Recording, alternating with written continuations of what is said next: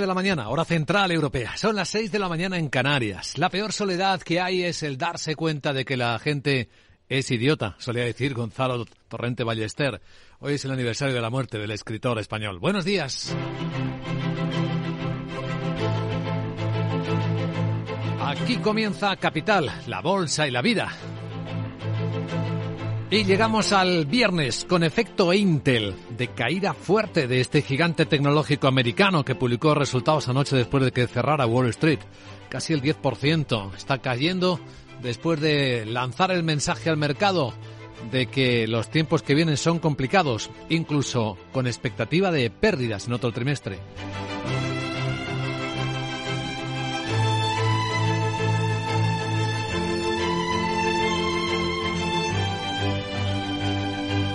Capital, la Bolsa y la Vida, con Luis Vicente Muñoz.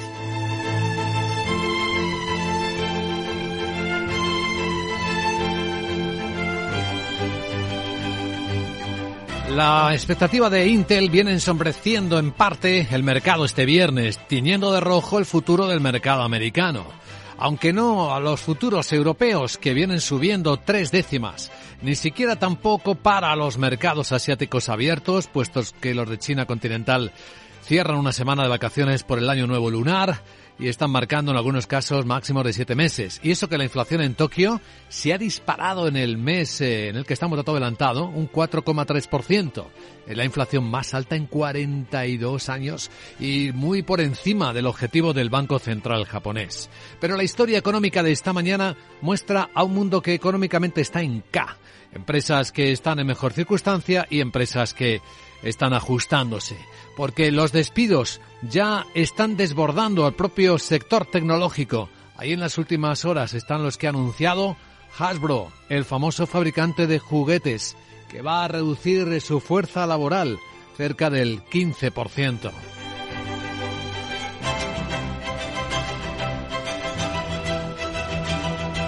Así que estamos entrando poco a poco en el año 2023 con los resultados de las empresas dando mucha visibilidad sobre el nivel de incertidumbre en el que nos encontramos.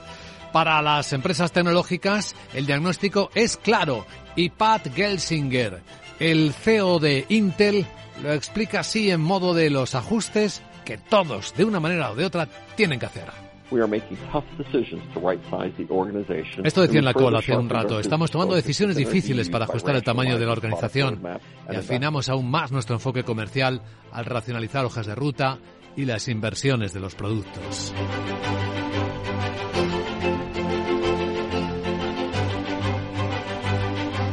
Los datos muestran este nivel de incertidumbre, también los de empleo, en España muy recientes, los de ayer, muchas personas analizando esa caída del empleo, destrucción de empleo en el último trimestre del año, los más de 100.000 puestos de trabajo desaparecidos del sector privado, los treinta y tantos mil autónomos también desaparecidos y solo el empleo público creciendo en el trimestre. Y los eh, empresarios ven esto con preocupación. El vicepresidente de COE y presidente del Instituto de Estudios Económicos, Íñigo Fernández de Mesa, insiste en que en este momento hay que apoyar más a las empresas. Nos preocupa que se está produciendo una destrucción del empleo en el sector privado y en los autónomos y un deterioro importante del tejido productivo en España. Para ello es absolutamente fundamental que se apoye a la empresa, que no se le cargue con más impuestos, que no se aumenten sus contribuciones a la seguridad social y al mismo tiempo hacer un esfuerzo en lo que es formación y darle prioridad a la creación de empleo dentro de las políticas del gobierno. Pues algunas de esas cosas están justamente a la inversa. Las empresas españolas ven como este mes ya de enero suben sus costes por puesto de trabajo creado, las cotizaciones a la seguridad social de cada empleado hacen que la cuesta de enero sea más cuesta arriba a las empresas. Hablaremos de la situación del mercado laboral. En una hora va a estar con nosotros Juan Pablo Riesgo, socio responsable de EY Insights. Recordemos que fue secretario de Estado de Empleo también en un gobierno anterior.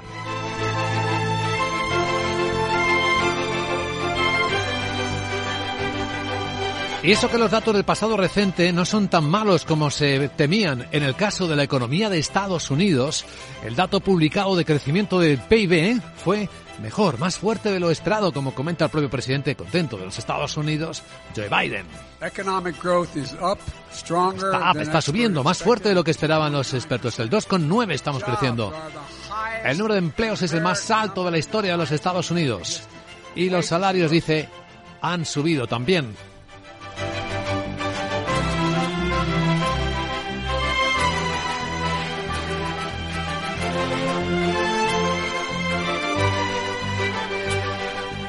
Ayer Estados Unidos, hoy España. Veremos el dato adelantado de PIB del último trimestre y también el del conjunto del año 2022. La expectativa en el consenso del mercado está en torno al 5,5%, aunque ya saben que hay previsiones muy diferentes, que van desde el 4,9 hasta el 5,7. La vicepresidenta económica Nadia Calviño es optimista con el dato. La economía española registró un fuerte crecimiento el año pasado, con un aumento del Producto Interior Bruto por encima del 5%, superior a las previsiones más optimistas. Bueno, y los resultados de los bancos, y es uno de los temas de esta semana, con los que cerramos esta semana, a la luz de los que publicó ayer el Banco Sabadell, muy cerca de sus eh, beneficios récords, pues también están transmitiendo que no hay problema de morosidad en la banca. En el momento, la gente estará sufriendo por la inflación, pero bueno, lo que está ocurriendo, según su CEO, César González Bueno, creemos que es un ejercicio de prudencia porque la verdad es que estamos viendo un comportamiento de momento, pues en diciembre, en enero, estamos viendo un comportamiento que la verdad es que a todos nos sorprende porque todos anticipábamos una, una evolución peor, pero no está ocurriendo.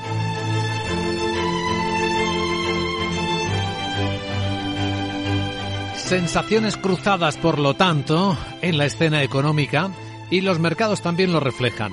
Siguen sin miedo la volatilidad sigue inesperadamente bajísima, en torno a los 20 puntos.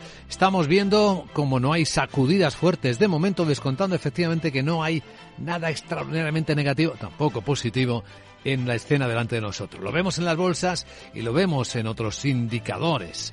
La estabilidad en la fortaleza del euro dólar es uno de ellos. Ahora mismo el euro dólar a 1,0870, un poquito por debajo del 1,09 que veíamos ayer. El precio del petróleo moderadamente más alto, a 81 dólares y medio, casi ahora mismo el barril West Texas de crudo americano. Y la onza de oro se mantiene también arriba, aunque hoy está corrigiendo algo, a 1.925 dólares por unidad. Estas historias tendrán contexto en la gran tertulia de la economía. Vamos a analizarlas con el presidente de la Asociación de Ejecutivos y Financieros, César Arranz, con el profesor del Instituto de Empresa, Francisco Navarro, y con el investigador y profesor de Economía Internacional de la Complutense de Madrid, Antonio Sanabria. Eso será a las 8 y 20, 7 y 20 si nos escuchas en Canarias. A esta hora, en Capital Radio, las noticias que despiertan la economía con Miguel San Martín y con el Fondo Monetario Internacional que está evaluando ahora mismo por primera vez un paquete de ayuda a Ucrania, es casi un rescate, de unos 16.000 millones de dólares. Según la agencia Bloomberg, el fondo estudia ese préstamo para ayudar a cubrir las necesidades del país y proporcionar un catalizador para una mayor financiación internacional. Afirma que el programa depende de unas condiciones que incluyan el respaldo del G7 y los países donantes que garanticen la sostenibilidad de la deuda del país. Si le aprueba, probablemente implicaría un desembolso ya de hasta 7.000 millones este mismo año. Se acordaría a finales de marzo y el primer tramo llegaría a principios de abril. Revisemos la actualidad. ¿Cómo va el envío de tanques a Ucrania? Dice el presidente Zelensky que ya hay una coalición de 12 países trabajando en el envío de tanques a Kiev. Ya ha reiterado que la agresión rusa solo puede detenerse con las armas adecuadas. El ministro de Defensa alemán, Boris Pistorius, adelanta que entregarán los Leopard 2 prometidos a Ucrania entre finales de marzo y principios de abril. Y en esa coalición se une Canadá. Su ministra de Defensa, Anita Anaz, ha anunciado hace unos minutos el envío inmediato.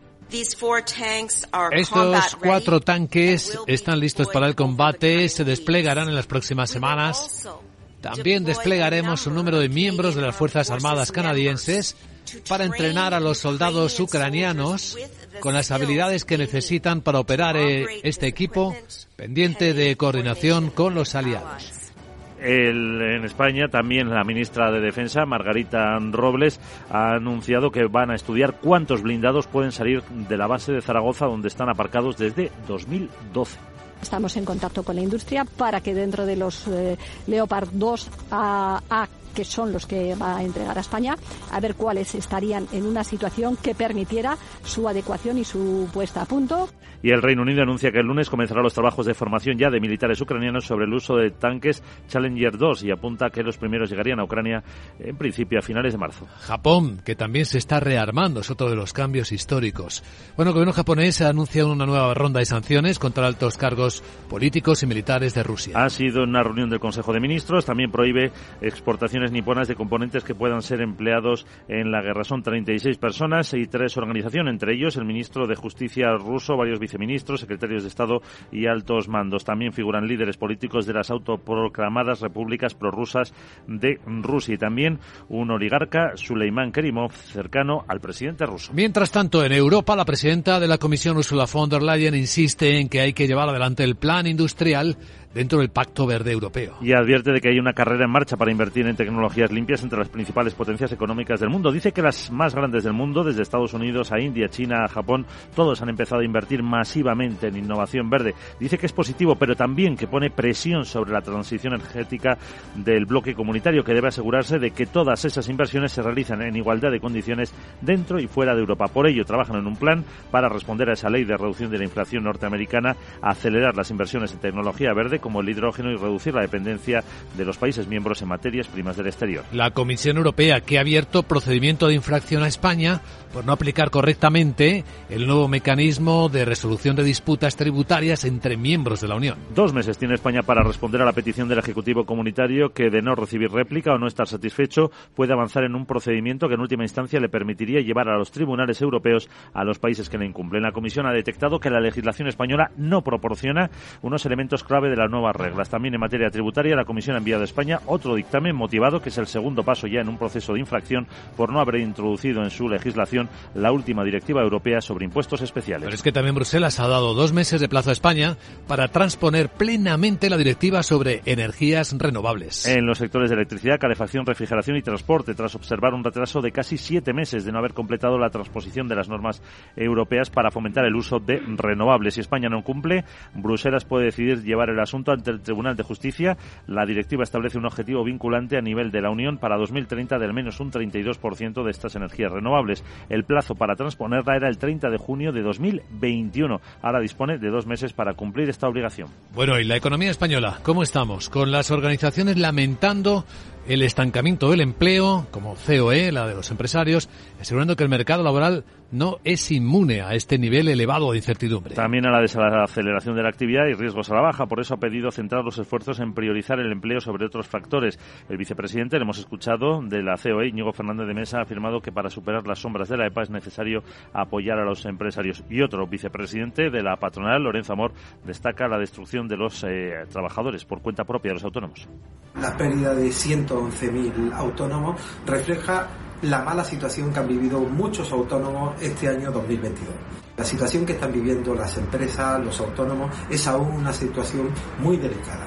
Y luego sobre esta extraña polémica que parece sacada de otro país, la ministra de Derechos Sociales, Ione Belarra, insiste en que la subida de los alimentos no solo es un problema de inflación, sino de especulación. Y que ahora toca mano dura y medidas contundentes contra esos supuestos especuladores. La también secretaria general de Podemos pide un tope a una cesta básica de alimentos y dice que igual que se puede intervenir en el mercado energético o en el de alquiler, se tiene que demostrar que es posible intervenir en el mercado de alimentos. Nos estamos enfrentando a un problema que no tiene tanto que ver con la inflación como con la especulación. Si vemos como un potito que hace unas semanas costaba 0,90 céntimos, ahora cuesta 2 euros, no estamos solo ante un problema de inflación, estamos también ante un problema de especulación. Y frenar a los especuladores es uno de los principales objetivos que tiene este gobierno y creo que frente a eso toca mano dura y toca medidas contundentes. Todos los miembros del gobierno no están de acuerdo porque el ministro de Agricultura, Luis Planas, ha criticado las declaraciones de la ministra y ha señalado que se puede hablar y disentir sin ofender y ha defendido, sin nombrarlo, al presidente de Mercadona, Juan Rocha está haciendo muy bien su trabajo. Está haciendo globalmente muy bien su trabajo. En una economía social de mercado, como está definida la economía española por nuestra Constitución, cada uno juega su papel. Y las empresas y los empresarios, creando riqueza, creando empleo, creando productos que en este caso son alimentarios para toda la población, están haciendo un gran trabajo. Y también nuestra distribución. tenemos una distribución que es competitiva, que es eficiente. Según el balance de Nielsen, los líderes de la distribución comercial siguen ganando cuota de mercado en 2022. Mercadona termina el ejercicio con el 27,4%, sube medio punto. La segunda posición, muy lejos. Carrefour, el 7,6% y Lidl ha frenado su avance en 2002, apenas dos décimas, y es el tercero con el 6,1% de cuota de mercado. La agenda del viernes. Hola, Sara Bot, buenos días, ¿qué tenemos? Muy buenos días, Luis Vicente. Ya es viernes y empiezo porque tu cuerpo lo sabe en España que se publica el avance del PIB del cuarto trimestre y del conjunto de 2022. El Banco de España actualiza los datos sobre los depósitos en las entidades financieras. En la zona euro se publican datos de préstamos a sociedades y masa monetaria M3. En Estados Unidos la referencia principal será la confianza del consumidor de la Universidad de Michigan.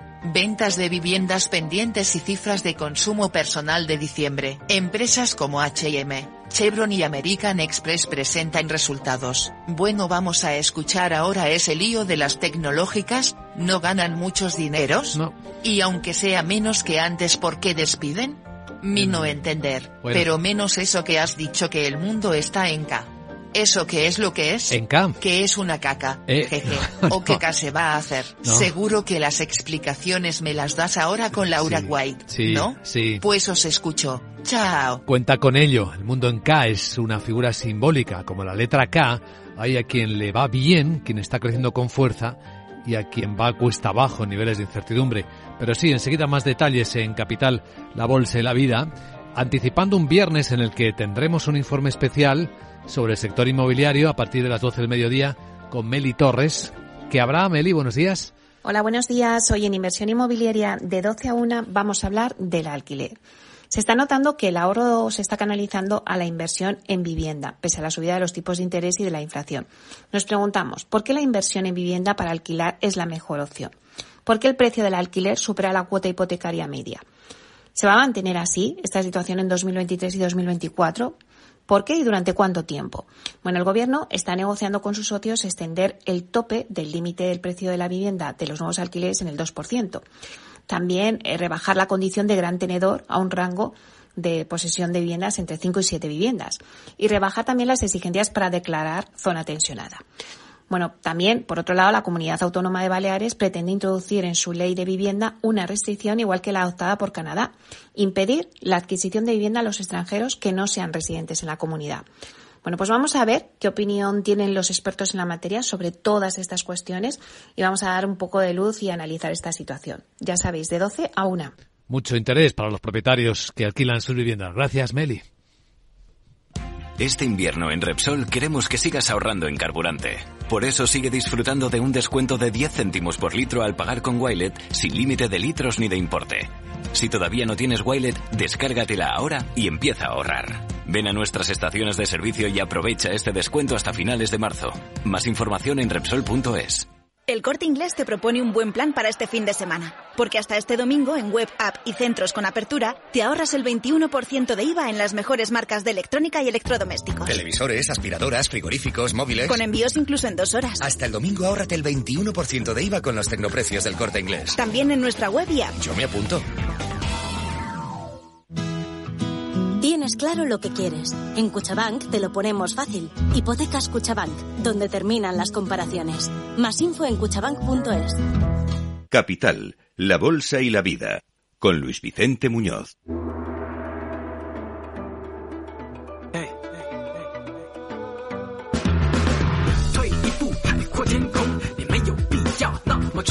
Capital Asia, vamos a tomar la temperatura a los mercados en este lado del planeta en el que están activos, donde, bueno, otro impacto de inflación. Tras ver cómo en Tokio, la capital de Japón, se disparan los precios a nivel de, de, cuándo. Sandra Torrecillas, buenos días. Buenos días, de casi 42 años. Ese indicador eh, del IPC de Tokio es un adelantado de cómo puede ser la tendencia a nivel nacional y ha subido en el mes de enero un 4,3% en tasa interanual y por tanto se mantiene la presión sobre el Banco Central para que vaya eliminando ya gradualmente los estímulos económicos. El dato está por encima del objetivo del eh, BOJ, del Banco de Japón, por octavo mes consecutivo. Lo que también dicen los analistas es que podría haberse tocado un pico ahí, porque este mes de febrero van a entrar en vigor varias medidas del gobierno japonés para reducir las facturas de la luz y eso podría notarse en la inflación. Bueno, impacto cero en el mercado, a cerro plano la bolsa de Tokio. Japón, por cierto, con Holanda, con Países Bajos, se están uniendo a Estados Unidos en plantear restricción a las exportaciones de chips a China. Sí, esto lo adelanta la agencia Bloomberg y tiene su interés eh, porque Japón y Países Bajos podrían acordar incluso este mismo viernes unirse a Estados Unidos en esa restricción de las exportaciones de equipos de fabricación de semiconductores a China. Y esto supondría que Países Bajos restringiría a SML Holding la venta de máquinas eh, utilizadas para hacer ciertos tipos de chips avanzados y Japón impondría restricciones similares a Nikon y a Tokyo Electron que obtiene en China una cuarta parte de sus ventas. Además, conseguir que Países Bajos y Japón impongan controles más estrictos a esas exportaciones chinas supondría una importante victoria diplomática para la administración de Joe Biden. Sin la cooperación japonesa y holandesa, las empresas estadounidenses se enfrentarían a una desventaja competitiva. Sin impacto en la bolsa china que está abierta, que la de Hong Kong, subiendo hoy seis décimas a estas horas. Y en Corea del Sur, subidas eh, también de seis décimas, donde la confianza empresarial, indicador adelantado, está en el nivel más bajo de dos años. Sí, es el resultado de una encuesta del Banco Central surcoreano entre más de 3.000 empresas. Muestra la peor lectura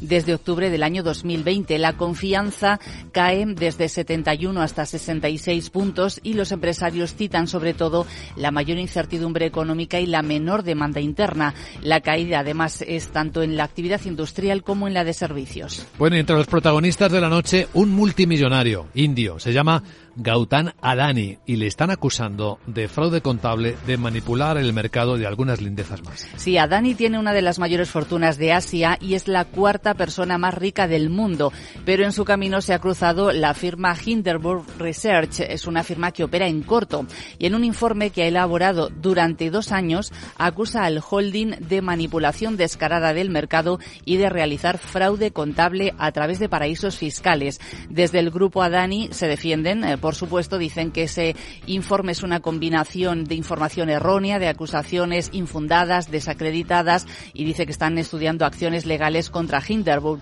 Pero el mercado sí que le está dando crédito y las acciones siguen bajando en bolsa. En las últimas horas, el multimillonario mm, inversor estadounidense Vic Ackman se ha unido y ha señalado a través de Twitter que ese informe de la firma Hinderburg le parece altamente creíble y extremadamente bien investigado. Y las acciones de las siete empresas cotizadas del grupo Adani en la India han perdido ya unos 12.000 millones de capitalización bursátil. Y un apunte rápido de protagonistas. La empresa india de automóviles Tata está subiendo cuánto, un 6%. Un 6% en bolsa ha presentado unos eh, buenos beneficios, unos buenos resultados. El primer beneficio trimestral en dos años, gracias a la fuerte demanda y también a que su unidad de automóviles de lujo Jaguar Land Rover se ha vuelto rentable. Capital Asia.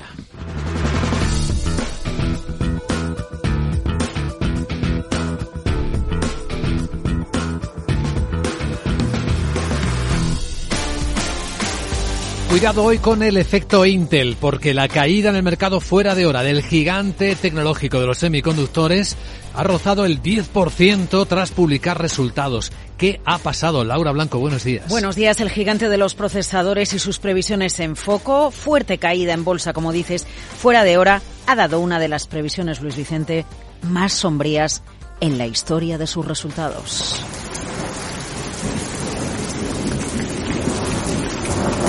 Vaya tormenta sobre Intel y sobre su consejero delegado que apenas lleva desde el año 2021 al frente del gigante de los microprocesadores. ¿Dónde está el problema con Intel? Bueno, el problema está con el negocio de ordenadores, los PCs. Ese negocio cae con fuerza, ha caído con fuerza en 2022 y esto ha arrastrado el negocio de los chips, de los microprocesadores para PCs.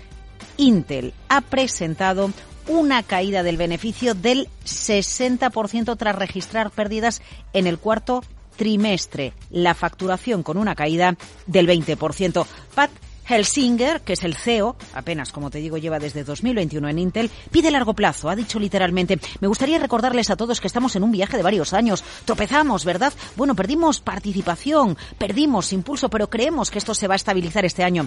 Bueno, de aquella manera, porque él reconoce que 2023 es tan incierto que no puede dar previsiones ni siquiera para la segunda mitad de este año. First on the macro. Él dice aquí que, Nicole, que esperamos que la debilidad macro persista al menos durante la primera mitad del año, con la posibilidad de mejoras en la segunda mitad.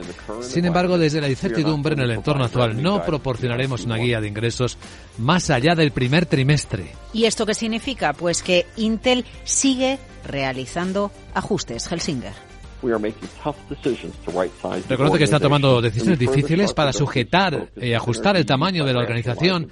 Dice, afinamos aún más nuestro enfoque comercial al racionalizar las hojas de ruta y las inversiones en productos. Mira, os voy a dar la foto de los microprocesadores. Microprocesadores para PCs, ordenadores y servidores. Intel en el año 2017 tenía una cuota de mercado en este segmento que rondaba el 90%. Aún domina el mercado, pero su cuota de mercado ha bajado con fuerza al 70% según los datos de IDC.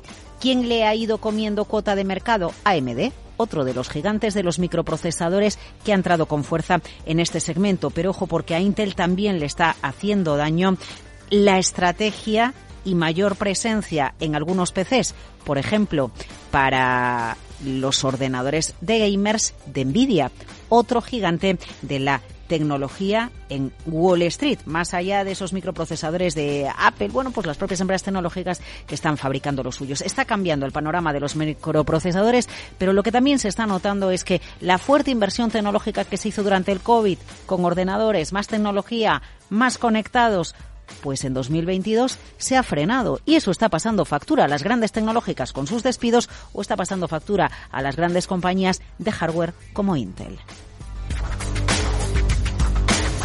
Y aquí tenemos otro de los contrastes que alimenta la incertidumbre.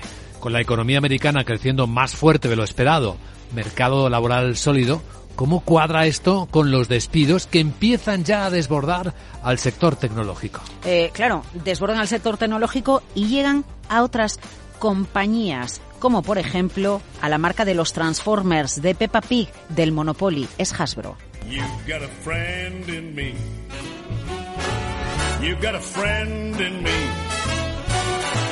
When the road looks no es que no juguemos, que jugar jugamos, pero claro, la inflación pasa factura. Y Hasbro, un gigante de los juguetes, una de las mayores empresas del mundo de juguetes junto a Mattel, dice, eh, las ventas en la temporada navideña han sido inferiores. Seguro que aquí la inflación tiene mucho que decir. Eh, despide al 15% de la plantilla. La cuantía global es inferior a la de las grandes compañías tecnológicas, pero un 15 es mucho porcentaje de la plantilla. Ojo, hay más empresas que se están sumando a la ola de despidos y no son tecnológicas. General Electric, Dow, chemical.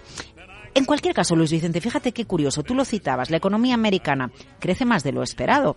Esto sorprende, pero el mercado laboral americano sigue realizando ajustes más allá de que todavía hay americanos que salen del mercado laboral porque prefieren no trabajar que hacerlo en malas condiciones. Y en el otro extremo, empresas que hacen todo lo contrario. Una Walmart, el mayor empleador de Estados Unidos esta semana, protagonista porque ha decidido elevar el salario por hora de 12 a 14 dólares. O Chipotle Mexican Grill, que acaba de anunciar 15.000 contratos para sus restaurantes en Europa también tenemos a una empresa que se desmarca de este tono pesimista con el que arranca 2023.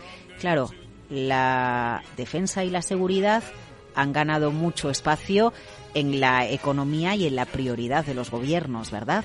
Pues Airbus es un gigante que acaba de anunciar 13.000 nuevos contratos este año. 9.000 de esos contratos se vienen a Europa. Un dato que a lo mejor nos ayuda a contextualizar lo que viene en Europa el gasto, la inversión en defensa de los países europeos apenas es del 1,5 por debajo de China, por debajo de Estados Unidos. ¿Será que la invasión de la que estamos a punto de cumplir un año de Ucrania hace que Europa se plantee la necesidad de invertir más en la industria aeroespacial y la defensa?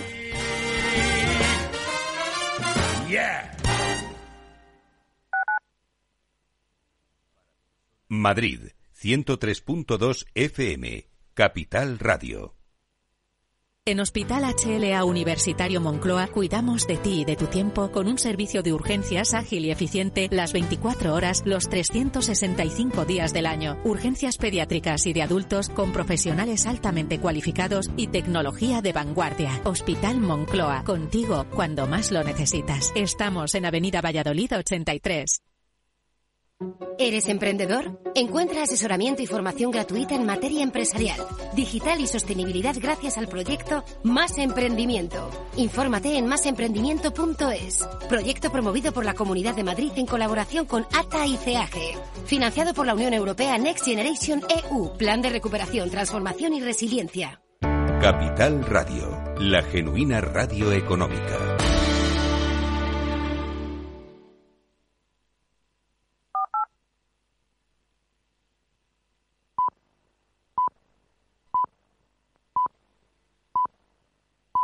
Las siete y media de la mañana, hora central europea. Son las seis y media en Canarias. No puedo desear que ganen los buenos, ya que ignoro quiénes son, solía decir Gonzalo Torrente Ballester. Hoy recordamos el aniversario de su muerte al escritor español. Buenos días.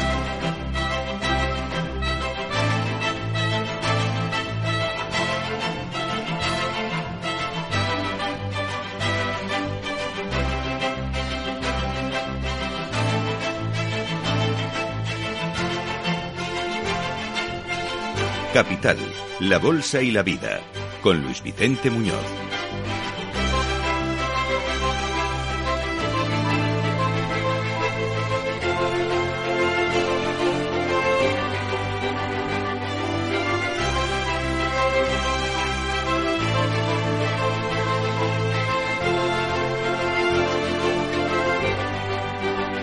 Y aquí comienza de nuevo un día en el que la nueva normalidad, bunny, como se dice ahora, frágil, ansiosa, no lineal, incomprensible, puebla las noticias con las que comienza este programa de Capital Radio.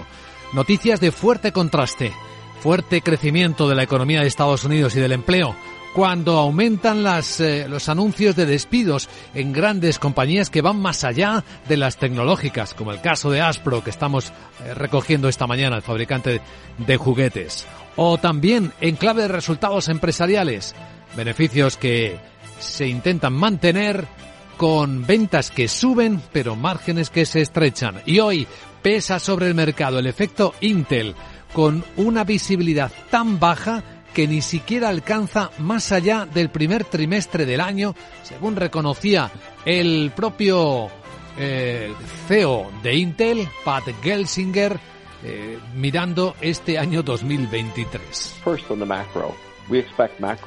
En el que dice que espera que la debilidad macro persista al menos durante la primera mitad del año, con la posibilidad de mejora en la segunda mitad. Sin embargo, dada la incertidumbre en el entorno actual, no proporcionaremos una guía de ingresos más allá del primer trimestre. ¿Tampoco ven ustedes? se pregunta el mercado. Así que las caídas en el mercado fuera de hora de Intel, del gigante mundial de los semiconductores, han rozado el 10%. Qué decepción ver tan poco.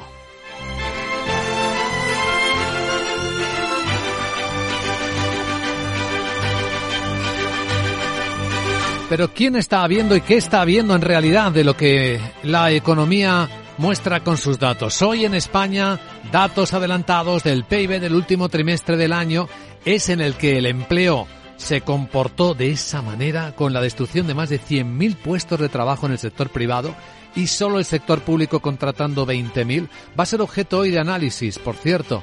Eh, eh, lo que está pasando en el mercado laboral español con Juan Pablo Riesgo, socio responsable de Iguay Insights, fue secretario de Estado de Empleo en gobiernos anteriores. La escena es curiosa.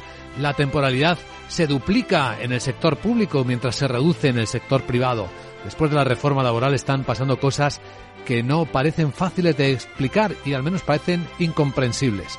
Sin embargo, los datos de la economía lo vimos ayer en Estados Unidos y se espera hoy también que en España arrojen en términos de PIB, lo decía la vicepresidenta económica Nadia Calviño, buenas noticias.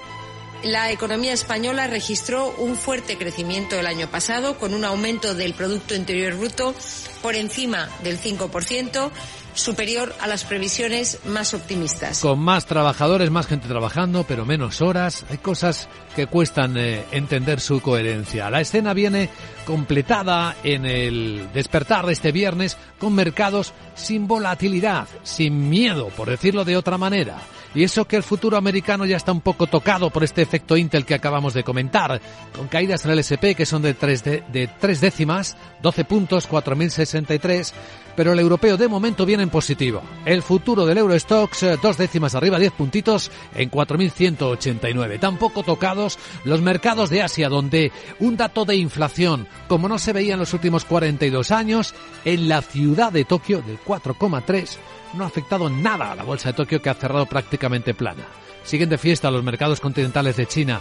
Activo el de Hong Kong con subidas de seis décimas. Corea del Sur también seis décimas, con un indicador adelantado que muestra cómo la confianza empresarial está en los mínimos de dos años.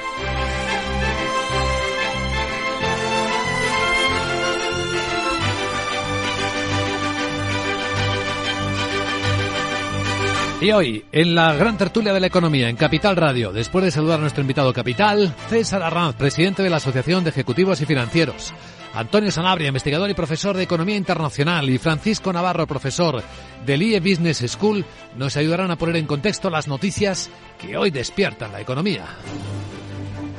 Y que vamos a revisar antes de presentar el primer informe de apertura de los mercados europeos con Miguel San Martín y con el Fondo Monetario Internacional evaluando por primera vez un paquete de ayuda a Ucrania parece una operación ya de rescate económico por 16.000 millones de dólares. Así lo dice la agencia Bloomberg. Dice que el fondo estudia ese préstamo para ayudar a cubrir las necesidades del país y proporcionar un catalizador para una mayor financiación internacional. Afirma que el programa depende de unas condiciones que incluían el respaldo del G7 y países donantes que garanticen la sostenibilidad de la deuda del país. Si se aprueba, eh, implicaría un desembolso ya de 7.000 millones este año. Sería a finales de marzo para que ese primer tramo llegue a principios de abril. Dice el presidente ucraniano Zelensky que ya hay una coalición de 12 países que están preparando el envío de tanques a Kiev. Y ha reiterado que la agresión rusa solo puede detenerse con las armas adecuadas. El ministro de Defensa alemán, Boris Pistorius, adelanta que entregarán los 14 Leopard 2 prometidos a Ucrania entre finales de marzo y principios de abril. En esa coalición se ha unido esta noche Canadá. Su ministra de Defensa, Anita Anaz, anuncia el envío inmediato. Estos cuatro tanques eh, están listos para el combate y se desplegarán en las próximas semanas. También desplegaremos un número de miembros de las Fuerzas Armadas canadienses para entrenar a los soldados ucranianos con las habilidades que necesitan para operar estos equipos pendiente de coordinarlo esto con los aliados. La ministra española de Defensa, Margarita Robles, también ha anunciado que van a empezar a evaluar el estado de los Leopard de dos generaciones anteriores, que son los que se encuentran en la base de Zaragoza. Estamos en contacto con la industria para que dentro de los eh, Leopard 2 a, a que son los que va a entregar a España, a ver cuáles estarían en una situación que permitiera su adecuación y su puesta a punto. Y el Reino Unido anuncia que el lunes ya comenzarán los trabajos de formación de militares ucranianos sobre el uso de tanques Challenger 2 y apunta que los primeros llegarían a Ucrania en principio a finales de marzo. Actualidad europea. Acabamos semana con un procedimiento de infracción abierto por la Comisión Europea de España por no aplicar correctamente el nuevo mecanismo de resolución de disputas tributarias entre países de la Unión. Tiene España dos meses para responder a la petición del Ejecutivo Comunitario que de no recibir réplica o no está satisfecho con la misma puede avanzar en un procedimiento que en última instancia le permite llevar ante los tribunales europeos a los países que lo incumplan. La Comisión detecta que la legislación española no proporciona elementos clave de estas nuevas reglas. También en materia tributaria, la Comisión ha enviado a España un dictamen motivado que es el segundo paso ya en un proceso de infracción por no haber introducido en su legislación la última directiva europea sobre impuestos especiales, tabaco, alcohol, etcétera. No solo esto, porque Bruselas ha dado dos meses últimos de plazo a España para transponer plenamente la directiva sobre energías renovables. En los sectores de la electricidad, la calefacción y la refrigeración y el transporte, tras observar un retraso de casi siete meses por no haber completado la transposición de las normas europeas para fomentar el uso de fuentes renovables en diversos sectores. Si España no cumple con este requerimiento, Bruselas puede decidir llevar el asunto al Tribunal de Justicia de la Unión. La directiva establece un objetivo vinculante a nivel comunitario para 2030 de al menos un 32% de energía renovable. El plazo para transponerla era el 30 de junio de 2021 y ahora solo tiene dos plazos para dos meses de plazo para cumplir esta obligación. Hoy sabremos cómo ha ido la economía española en el último trimestre del año pasado, el PIB, el Producto Interior Bruto del cuarto trimestre y claro, todo el año. Se espera un crecimiento, el gobierno lo espera, cercano al 5,5%. Similar al del año pasado, aunque la economía perdió dinamismo en la última parte del año. El tercer trimestre el crecimiento fue de una décima, con menos consumo de los hogares, aunque si este es de una décima, el PIB superaría también el 5% en el conjunto del año. La vicepresidenta económica, Nadia Calviño, confía en Antena 3 en superar esa cifra. Lo que tenemos ahora es una recuperación muy fuerte en 2021, en 2022. Muy pronto recuperaremos ese nivel prepandemia calculado por el PIB Digo calculado por el PIB, por el Producto Interior Bruto, porque el resto de los indicadores no se han recuperado. Estamos muy por encima de los niveles prepandemia.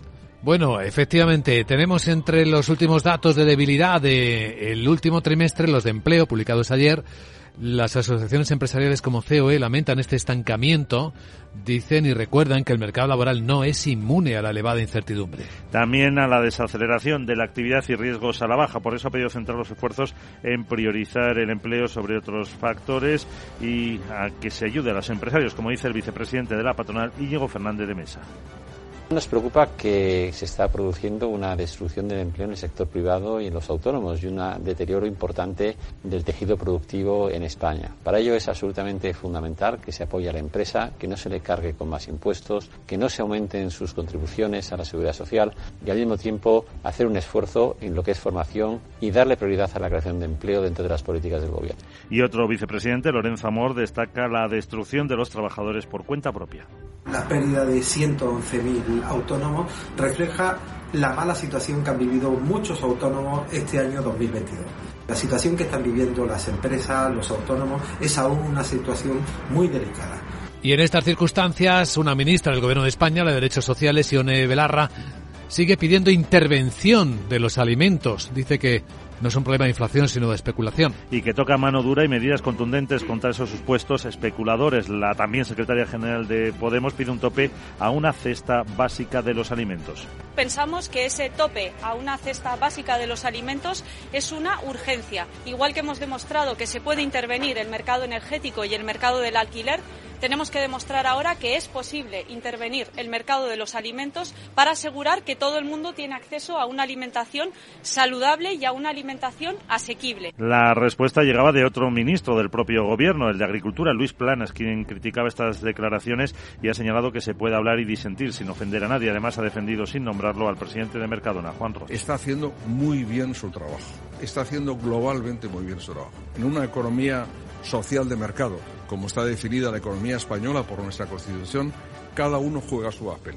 Y las empresas y los empresarios, creando riqueza, creando empleo, creando productos que en este caso son alimentarios para toda la población, están haciendo un gran trabajo. Y también nuestra distribución tenemos una distribución que es competitiva, que es eficiente. Ya hablamos de distribución porque los líderes de la distribución han ganado cuota en 2022. Eh, Mercadona tiene ya el 27,4% del mercado, sube medio punto a la segunda posición. Para Carrefour sube cuatro décimas su cuota y llega al 7,6%. Lidl frena su avance en 2022, solo sube dos décimas y es tercero con el 6,1% de cuota de mercado. Veamos ahora la agenda del viernes 27 de enero. Hola Sarabot, buenos días. Muy buenos Buenos días Luis Vicente, tu body sabe que ya es viernes y el fin de llegará, pero antes te cuento que mi agenda sarabotiense empieza en España porque se publica el avance del PIB del cuarto trimestre y del conjunto de 2022. El Banco de España actualiza los datos sobre los depósitos en las entidades financieras. En la zona euro se publican datos de préstamos a sociedades y masa monetaria M3. En Estados Unidos la referencia principal será la confianza del consumidor de la Universidad de Michigan. Ventas de viviendas pendientes y cifras de consumo personal de diciembre. Empresas como H&M, Chevron y American Express presentan resultados. Bueno, ahora te tengo que decir una cosa que me se olvidó ayer. ¿Has visto el robot ese de metal líquido? ¿Qué Eh, pasote? no. Logra atravesar los barrotes como el de Terminator 2. Qué miedo. ¿Podría yo ser así? Eh. Me ha dejado anoradísima. No sé si lo has visto en el Twister. No, Triunster, en Twitter. Twister de tu amigo el Loncio. No. Si no te lo pongo ahora. Pónmelo. Yo quiero ser así de mayor para colarme en alguna caja fuerte. Bueno, jeje. La despedida ahora no puede ser de otra forma. A ver. Chao. Como eres, querida Sara. Pero sí, como dice el filósofo eh, Zygmunt Bauman, vivimos en una sociedad líquida, así que no es de extrañar que también los robots seáis líquidos.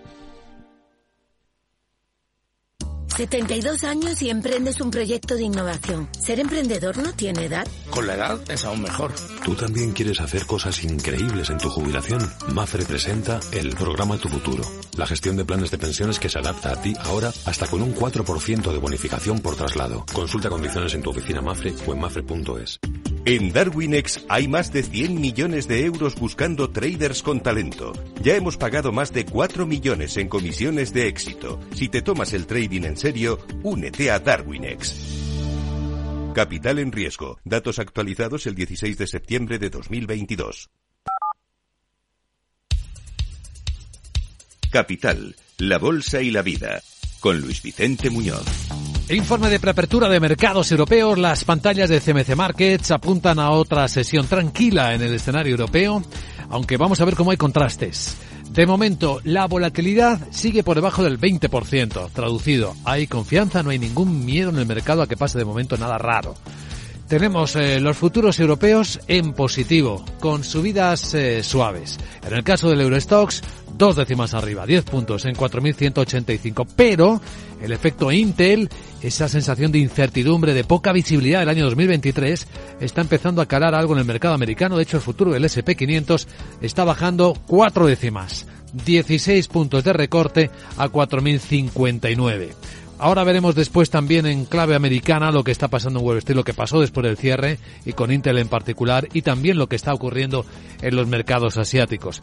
Pero vamos a adelantar algunos de los protagonistas que ya vemos en Europa, entre ellos con esta última hora de Enagas. Sandra Torrecillas, buenos días. Buenos días. Y acaba de comunicar a la CNMV que eleva su participación en el gasoducto transadriático TAP hasta el 20%. Le ha comprado a la Suiza Axpo un 4% y paga por ese porcentaje 168 millones de euros y ese porcentaje se une al 16 eh, que ya tenía en ese gasoducto. La composición del TAP queda ahora mismo dividida en participaciones del 20% de Nagas, de BP, de Socar, Esenan y de la belga Fluxix. Entre los protagonistas de hoy tenemos también a la firma de lujo eh, LVMH Louis Vuitton que desafía la recesión. Sí, porque estas ventas eh, del grupo de lujo han subido un 9% en el cuarto trimestre, 22.700 millones de euros de ingresos. Los compradores de Estados Unidos y de Europa dice que han derrochado durante la temporada navideña y que eso ha ayudado a compensar en parte las interrupciones que se han sufrido en China por el coronavirus. Los datos están por encima de lo esperado. Louis Vuitton la verdad es que no desglosa por marcas, pero en esta ocasión sí que ha dicho que la marca concreta Louis Vuitton ha superado los 20.000 millones de euros en ventas por primera vez y eso es además el doble de lo que vendió en el año 2008. Además eh, ha señalado que de continuar la tendencia que está observando este principio de año 2023 va a ser también muy buen año y eleva dividendo desde 10 euros del año pasado hasta 12 euros. Las acciones recordamos que están en máximos y ha superado la capitalización de mercado de 400.000 millones de euros. Es líder como empresa más valiosa en Europa. Y a ver si a SML le toca lo que posiblemente puede afectarle las posibles restricciones para que venda sus productos a China. Sí, porque Japón y Países Bajos podrían unirse próximamente, incluso este mismo viernes, a Estados Unidos en esas restricciones de las exportaciones de equipos de fabricación de semiconductores a China. Esto supondría que Países Bajos restringiría a SML la venta de máquinas a ese país utilizadas para hacer ciertos tipos de semiconductores avanzados. Japón impondría restricciones similares a firmas como Nikon y Tokyo Electron. Otros protagonistas de hoy, Airbus, que va a contratar más. Tiene la intención de contratar a más de 13.000 personas en todo el mundo este año. Las nuevas contrataciones apoyarían el aumento de la producción de aviones comerciales, pero también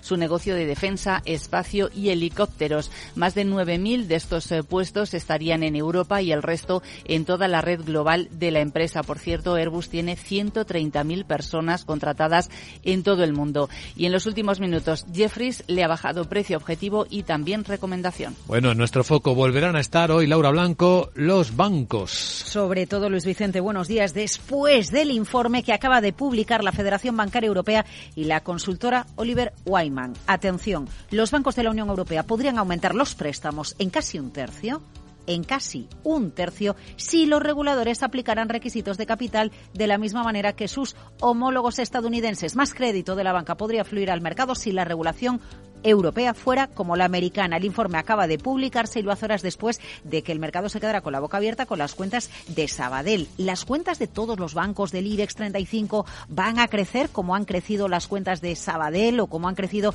las cuentas de Bank Inter. Le preguntamos a José Lizán desde Cuadriga Fans probablemente este primer semestre siga siendo un buen semestre para la banca. Yo creo que de cara al segundo semestre pues ya empezarán el tema de pues la captación de depósitos más cara, todo el tema de caída en volúmenes muy probablemente, tengamos menores comisiones y yo creo que, muy probablemente pues lo mejor del año va a estar en esta primera parte. Porque en esta primera parte se va a reflejar que el incremento del margen de intereses y su repercusión, eh, el incremento de los tipos de interés y su repercusión en el margen de intereses. Antonio Castelo.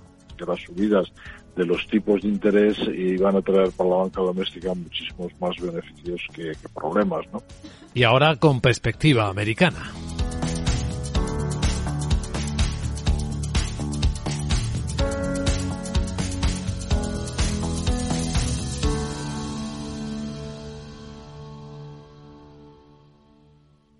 La fibra tardó décadas en inventarse. El almacenamiento en la nube, años. Y el wifi, ni te cuento. Pero dar el primer paso hacia la digitalización de tu negocio te llevará menos de un minuto. Contrata fusión digital con fibra hasta un giga. Centralita en la nube, líneas fijas y móviles. Y ahora, además, llévate móviles de alta gama desde cero euros. Infórmate en el 1489 o en telefónicaempresas.es. ¿Comenzamos? Bueno, ¿cómo quedaron las cosas en Wall Street antes del cierre? Porque ha habido cosas después, claro, Miguel. Efectivamente, eh, antes del cierre el, el Dow eh, ganó un 0,6%, el S&P 500 un 1,10 y el Nasdaq un 1,76%. Atentos los inversores mirando las cuentas de Intel, que subía un 1,3 en la sesión, pero luego ha caído caer, ha llegado a caer en el fuera de hora un 7%. El buen dato de PIB impulsó a los mercados y ahora están puestos los ojos en los inversores en qué va a hacer la Fed la próxima semana. Entre los 30 valores del Dow destacaron los avances de Salesforce del 5,7%, Chevron un 4,6% y descensos de IBM del 4,5% de Merck del 1,5%. Subidón de Tesla tras los resultados del día anterior, casi casi un 11%. Otra tecnológica de hardware para ordenadores y Gate un 10,86% eh, y una de coches, United Rentals, eh, anotó también más de un 10%. Una empresa minorista como McCormick bajó casi un 6. El petróleo subía por encima de los 81 dólares el barril y la rentabilidad del bono estadounidense a 10 años subían eh, al 3,49 del 3,44%. Bueno, la caída de Intel ha llegado a ser del 9,7% en algunos momentos. Después de publicar resultados al cierre de Wall Street, no cumplió con las estimaciones para el cuarto trimestre una caída mucho más pronunciado de lo esperado en las ventas de chips de PC y con expectativas muy turbias para los trimestres venideros. Hay quien cree que incluso puede entrar en pérdidas.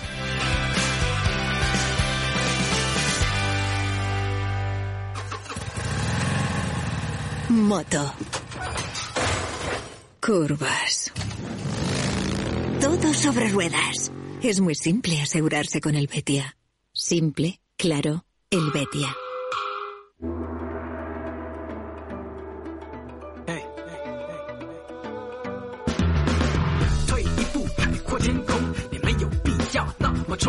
En el lado asiático del planeta no hay mucha tensión en las bolsas, salvo en las Indias que sí están cayendo algo más del 1,5%.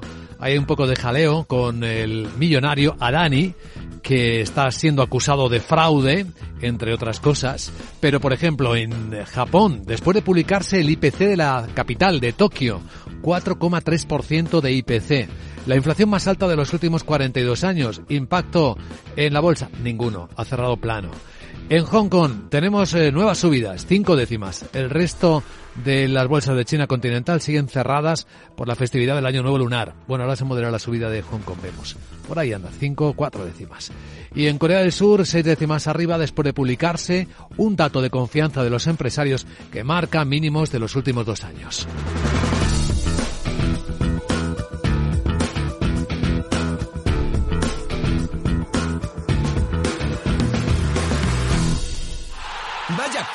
¿La has visto? ¿Qué acción? Una acción gratis. Ahora consigue una acción gratis por hacerte cliente de XTB y descubre cómo se siente un inversor en bolsa. Descarga la app de inversión de XTB, hazte cliente, haz tu primer depósito de cualquier importe y disfruta de tu acción gratis para empezar a invertir. Invertir implica riesgos. Términos y condiciones de la promoción en xtb.com. CaixaBank patrocina este espacio.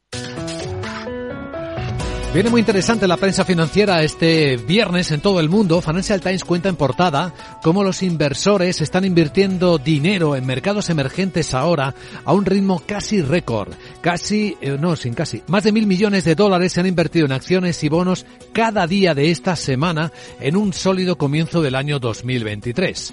Aunque cuidado, hay algunas tensiones de liquidez con algunos productos. Blackstone se está enfrentando a 5.000 millones de dólares de solicitudes de retirada de más fondos inmobiliarios. Mientras que este diario cuenta también que las entradas netas en Vanguard, en el gigante de los fondos indexados, se han reducido a la mitad a 151 mil millones de dólares.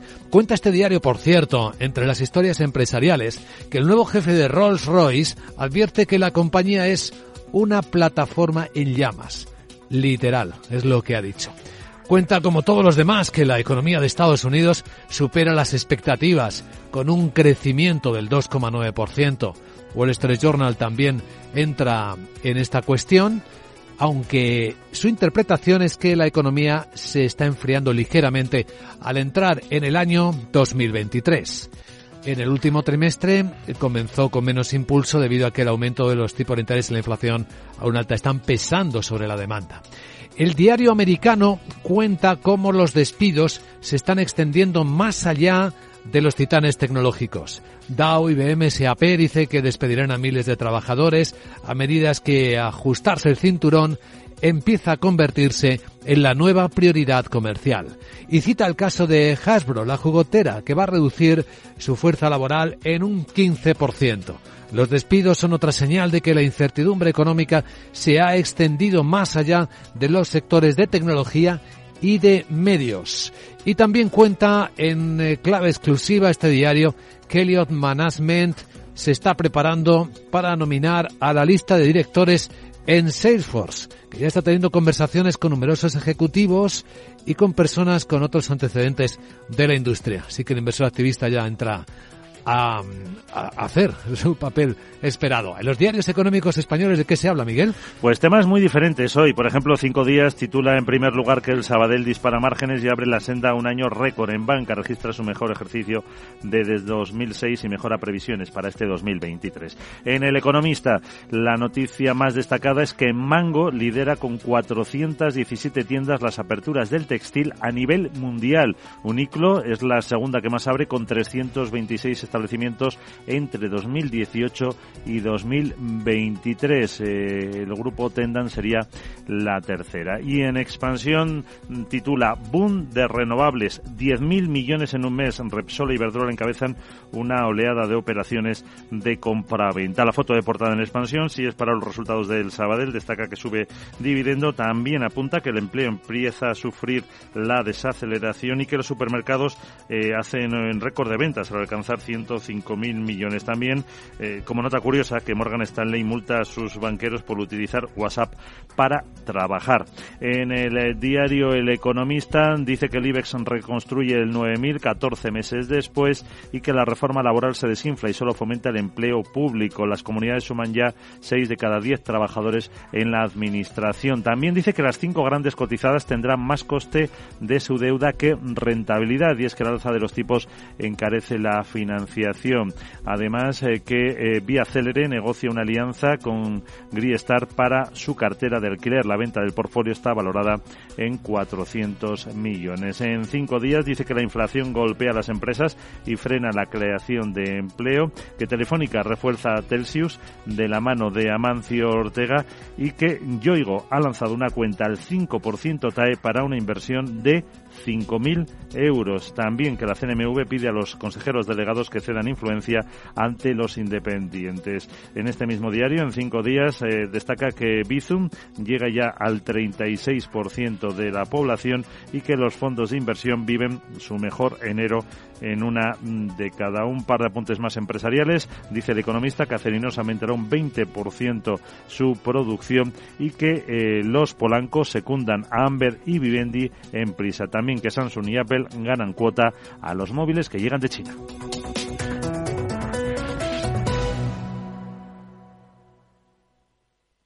CaixaBank ha patrocinado este espacio. Capital Radio 103.2. ¿Estás bien? ¿Cómo estás? ¿Cómo te encuentras? Hablar sobre adicciones no es fácil. Abrir la conversación es un primer paso. El consumo de drogas daña tu cerebro y daña a tu vida. Podemos ayudarte. Visita madridpiensaenti.es. Ayuntamiento de Madrid. Todos los viernes a la una de la tarde en Capital Radio tienes una cita con Humanos en la Oficina, el programa de radio más divertido y de mayor influencia en el mundo del capital humano, donde las empresas y organizaciones dan voz al talento que trabaja día a día en la oficina. Un formato pionero creado por el galardonado speaker internacional Miguel Ángel Pérez Laguna.